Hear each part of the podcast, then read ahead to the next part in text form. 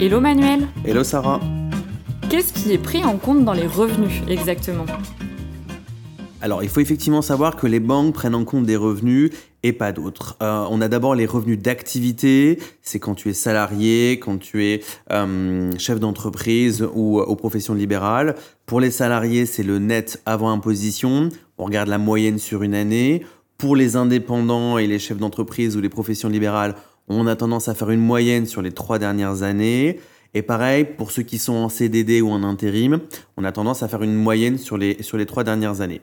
Donc ça, c'est important. Ensuite, on a les revenus fonciers. Les revenus fonciers des banques prennent en moyenne 70% des revenus. Et ensuite, il y a les autres types de revenus, type pension ou retraite. Ok, ça marche. Bon, bah merci à toi. Je t'en prie.